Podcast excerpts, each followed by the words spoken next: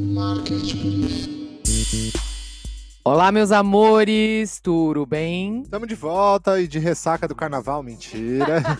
em mais um Briefcast, o seu boletim em formato de podcast do Market Brief, para você que não tem tempo de acessar todas as notícias e links da semana. O Market Brief é nosso boletim de notícias, marketing, comunicação, negócios, tecnologia, empreendedorismo e mais. Se você ainda não assinou, vai ter um bloquinho atrasado passando com a bateria bem na sua porta quando você estiver morto de cansaço. Lembre-se que a gente lê e prepara tudo antes para você numa só lista com o melhor da semana. www.marketbrief.com.br toda segunda fresquinho no seu e-mail e é de grátis. Que bom, essa edição tá bem completa, viu, pessoal, com tudo que rolou nesses últimos dias, incluindo um triste, porém necessário especial sobre o COVID-19, popularmente conhecido como coronavírus, e os seus reflexos nos negócios e na economia mundial. E para além disso, não se esqueça de higienizar super bem as mãos para começar a semana com o pé direito, amiguinhos. Por favor favor. Carnaval acabou, isso é uma grande tristeza, mas vocês chegaram a ver a campanha do WhatsApp que desfilou em horário nobre? Um vídeo lindo e comovente que conta uma história de carnaval baseada em fatos reais. Ai, eu fiquei super emocionada. Nossa, fazia muito tempo que eu não me pegava esperando o fim de uma propaganda de TV, né? Anda tudo tão ruim. Enfim, o fato é que essa foi a primeira investida da marca no mundo publicitário. Começou muito bem, né? A curiosidade, ou não, é que trata-se da primeira campanha do WhatsApp no mundo. Uau. E por onde começou? No Brasil, claro. Sabe por quê, Ju? Não, não faço ideia. Imagino que deva ter um motivo bem importante. né? É, basta dar uma olhadinha ao seu redor. De acordo com a pesquisa Panorama de Mensageria realizada pela Opinion Box e pelo portal Mobile Time, 76% dos brasileiros já interagem com marcas via WhatsApp. Outros 65% querem receber suporte técnico e 61% desejam receber promoções. Lembrando que é proibido o uso de WhatsApp para disparo de mensagens em massa para fins promocionais.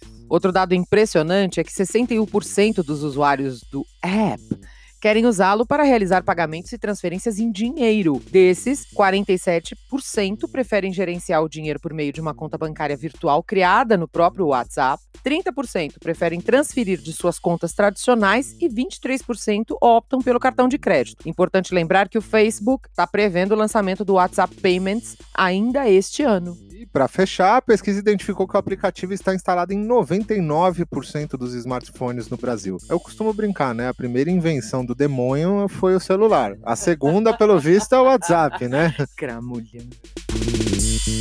O YouTube anunciou que está fornecendo aos detentores de direitos musicais e autorais uma quantia erótica de dólares. Por esses dias, a CEO do YouTube, Susan Woj, Woj, não sei falar o sobrenome, difícil, publicou em seu blog que a plataforma desembolsou mais de 3 bilhões de dólares que saíram dos anúncios e assinaturas conquistados em 2019. A reclamação da executiva não é simples nem foi gratuita, não, viu? Ela afirmou que o YouTube está pagando mais do que outros serviços suportados por anúncios, referindo-se, claro, sem pudores, ao Spotify, por exemplo. E que ninguém sabe disso porque o YouTube é global e os números são diluídos por contribuições mais baixas, especialmente nos mercados em desenvolvimento. Em setembro de 2018, o YouTube alega que pagou cerca de 1,8 bilhão de dólares a detentores de direitos musicais. E o mais curioso é que o órgão mundial da indústria fonográfica, o IFPI, alega que a receita mundial de gravadoras de plataformas de streaming de vídeo, incluindo YouTube e Vevo, né, ficou em 998 milhões de dólares neste mesmo ano, um valor muito menor que os declarados dólares pagos somente pela plataforma. Mesmo com toda a polêmica, a executiva afirmou que o YouTube continuará fazendo parcerias com o setor musical para aumentar a receita, lançar novos artistas e promover a música no mundo. Ih, Tem treta! rapaz. E já que estamos todos trabalhados na publicidade nessa edição, você sabia, Du, que as Big Techs juntas gastaram mais de 25 bilhões de dólares no setor só em 2019? Isso representa um aumento de cerca de 26% em relação a 2018, inclusive. A galera fala de bilhão de dólar como se fosse Nossa, os manda- 10 conto que você tem na carteira, né? A Amazon disparou na frente como o maior anunciante do grupo, talvez por conta de seu astronômico crescimento ano a ano. Ela vem seguida da Alphabet e Google, né? Apple, Netflix Netflix e Facebook, o que fecha o chamado grupo FANG da economia mundial. Fala de novo, por favor. Grupo FANG. Fang. FANG. Só a Amazon, aliás, responde por quase 2% de todo o investimento de publicidade no mundo. Porém, embora seus gastos sejam cinco vezes maiores que os da Apple, por exemplo, a maçã mais cara do planeta ainda tem um valor de marca bem superior ao império de Bezos. Bezos? Bezos? 234 bilhões de dólares, quase o dobro. Apenas. Sem- Vamos fazer uma oferta para Sem ele? contar que a Amazon domina 40% de todo o transporte de produtos nos Estados Unidos. E para 2020 a coisa deve crescer ainda mais, já que todo mundo está querendo seu NAC e tem seus próprios calos. A Amazon está precisando de ajuda nas transmissões ao vivo e tem problemas de concorrência no comércio eletrônico da Índia, um de seus maiores mercados. Já o Facebook precisa enfatizar mais as suas condições de segurança e privacidade de dados, o que afetou demais a marca nos últimos anos. E o Google tá louquinho para promover os seus sistemas de alto-falantes inteligentes e jogos em nuvem, né? Haja dinheiro para promover tudo isso aí, né? Mas dinheiro não é um problema para eles, vamos combinar, né? E o jornal Folha de São Paulo anunciou esses dias que teremos uma novidade brazuca nos céus brasileiros muito em breve. Até 2021, a famosa companhia de ônibus Itapemirim deve começar a planejar o que fazer com os 500 milhões de dólares que recebeu em aporte para montar, entre outras iniciativas, uma nova companhia aérea no país. E Sidney Piva, presidente da Itapemirim, disse que um dos fundos soberanos de investimentos em Abu Dhabi forneceu o dinheiro. O nome atual para essa nova transportadora é ITA. Peguei um ITA no norte? O empresário brasileiro disse também que já assinou um acordo com a Bombardier para arrendar 35 aviões. O primeiro deles deve chegar já no ano que vem. Segundo ele, o acordo assinado é para dois tipos de aviões. 15 deles terão capacidade para 80 passageiros aproximadamente, enquanto os 20 restantes levarão cerca de 100 passageiros. Pequenos, né? Mas, segundo especialistas em aviação, eles têm capacidade de voar milhas náuticas suficientes para cobrir todo o país com o serviço. A Bombardier, inclusive, já manifestou interesse em deixar a aviação comercial, ainda não se pronunciou oficialmente sobre o negócio, ao menos até fecharmos esta edição do Breathcast. Chegou a hora de uma das nossas editorias favoritas. Vamos acompanhar. A gente tenta resumir tendências e notícias que podem ser promissoras num futuro breve. A revista Time está preparando uma experiência imersiva para comemorar a famosa marcha de 1963 e o discurso Eu Tenho um Sonho, I Have a Dream, como queiram, ambos os feitos conduzidos por Sir Martin Luther King. O projeto combina realidade virtual, inteligência artificial, filmes e técnicas de aprendizado de máquina para literalmente dar vida à fala de Dr. King e demais eventos ocorridos em Washington na dramática data. O áudio de 17 minutos, inclusive, foi restaurado e será lançado ao público pela legendária Motown Records. O holograma de King e demais desdobramentos da iniciativa foram lançados esse fim de semana no Museu da História Afro-Americana de Chicago. Resta saber como essa reconstituição virtual do líder e ativista negro será recebida pelo grande público após a sua morte, né? Vamos acompanhar? Ele é o Michael Jackson agora. A fabricante de brinquedos Hasbro lançou em pré-venda o aguardado boneco animatrônico do Baby Yoda. O que que seria um boneco animatrônico? Ele já foi apresentado numa das maiores feiras do setor, realizada em Nova York, e aparentemente é apenas um dos diversos itens que a empresa está lançando em parceria com a Disney. O chamado Mandalorian traz mais de 25 movimentos e sons diferentes. Todas essas interações são acionadas por meio de toques na cabeça do Yoda na primeira infância, que ainda vem com seu berço cápsula e um pingente. Ele deve custar em torno de 60 dólares nessa primeira fase de lançamento. Vamos acompanhar. Não, não quero acompanhar, eu quero ter.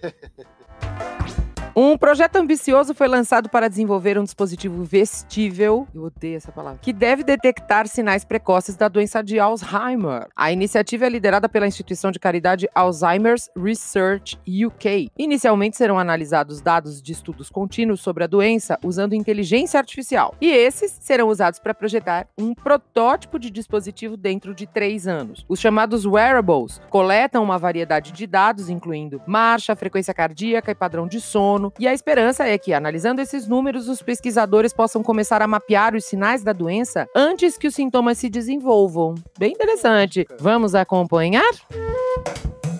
E falando em investimentos, pesquisadores do MIT desenvolveram uma fralda inteligente incorporada com um sensor de umidade que pode alertar quando ela está molhada. Ele envia um sinal para o receptor próximo que, por sua vez, pode enviar uma notificação para um smartphone ou computador. O sensor consiste em uma etiqueta de identificação por radiofrequência passiva, o famoso RFID, que é colocada abaixo de uma camada de polímero superabsorvente. Quando o hidrogel está molhado, o material se expande e se torna um condutor, suficiente para acionar a etiqueta e enviar um sinal de rádio para um leitor de até um metro de distância. Os pesquisadores afirmam que as fraldas podem ajudar a registrar e identificar certos problemas de saúde, como sinais de constipação ou incontinência, e pode ser especialmente útil para enfermeiras que trabalham em unidades neonatais e cuidam de vários bebês ao mesmo tempo. Vamos acompanhar. Legal também. Esse foi o Vamos Acompanhar de hoje. Prometemos voltar na próxima edição do programa, já que sempre tem algo bizarro ou interessante pra gente ficar de olho mesmo.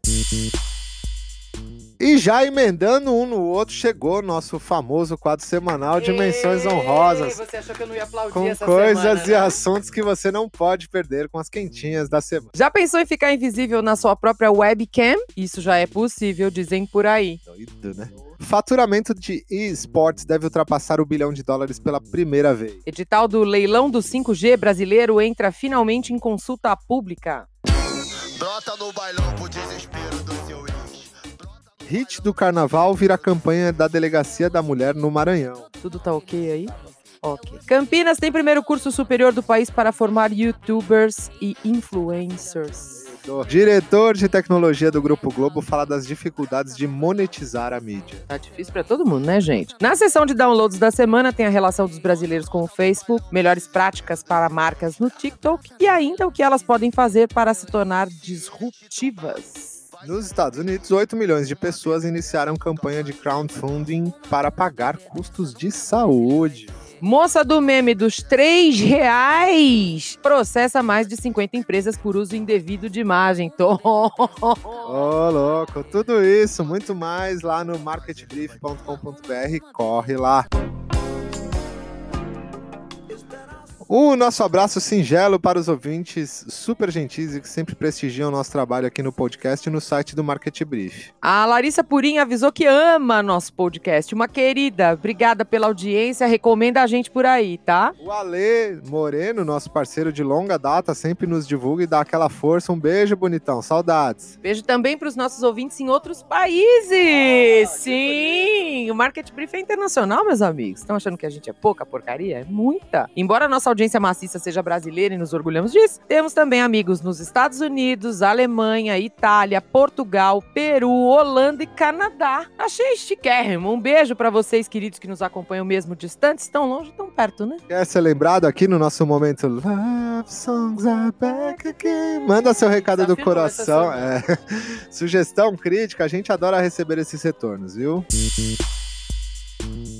O Briefcast é nosso resumão em formato podcast das melhores notícias de tecnologia, comunicação, mercado, tendências e muito mais. A direção é de Aline Sordilli com a colaboração de Helena Sordilli. A gente se despede lembrando que no sábado, dia 14, a equipe do Market Brief fará um show, uma micareira. Não, mentira. A equipe do Market Brief estará mais uma vez na ISPM com o já tradicional intensivão de mídias sociais. Inscrições estão abertas. Tem mais informações lá no marketbrief.com.br. Uma ótima semana para todo mundo. Cuidem-se bem e até semana que vem. Até, bora! Eu acho que a gente devia gravar sempre aqui do quarto, porque a gente errou pouquíssimo e a gente tá embaixo da coberta, né? Nesse verão de meu Deus. meu Deus. E achei maravilhoso que eles ficaram de plateia. Verão com 18 graus e. Mas não existe aquecimento global. Não, não. e a não. Terra é plana. Exato. E o tonto que morreu? Tenta lá, E o tenta tonto lá. que morreu É, pega um avião, tenta lá. mostrando, tentando provar que a Terra era plana. que idiota. Obrigada, Billy. Obrigada, Mimi, pela audiência, viu? Cabeça do microfone. Olá, Mimi, Não, Mimi. Não, filho. tá doido. Olá, meus amores. Tudo bem? Tamo Errei, errei. É Turo. duro. Espera, motoca. Market Brief.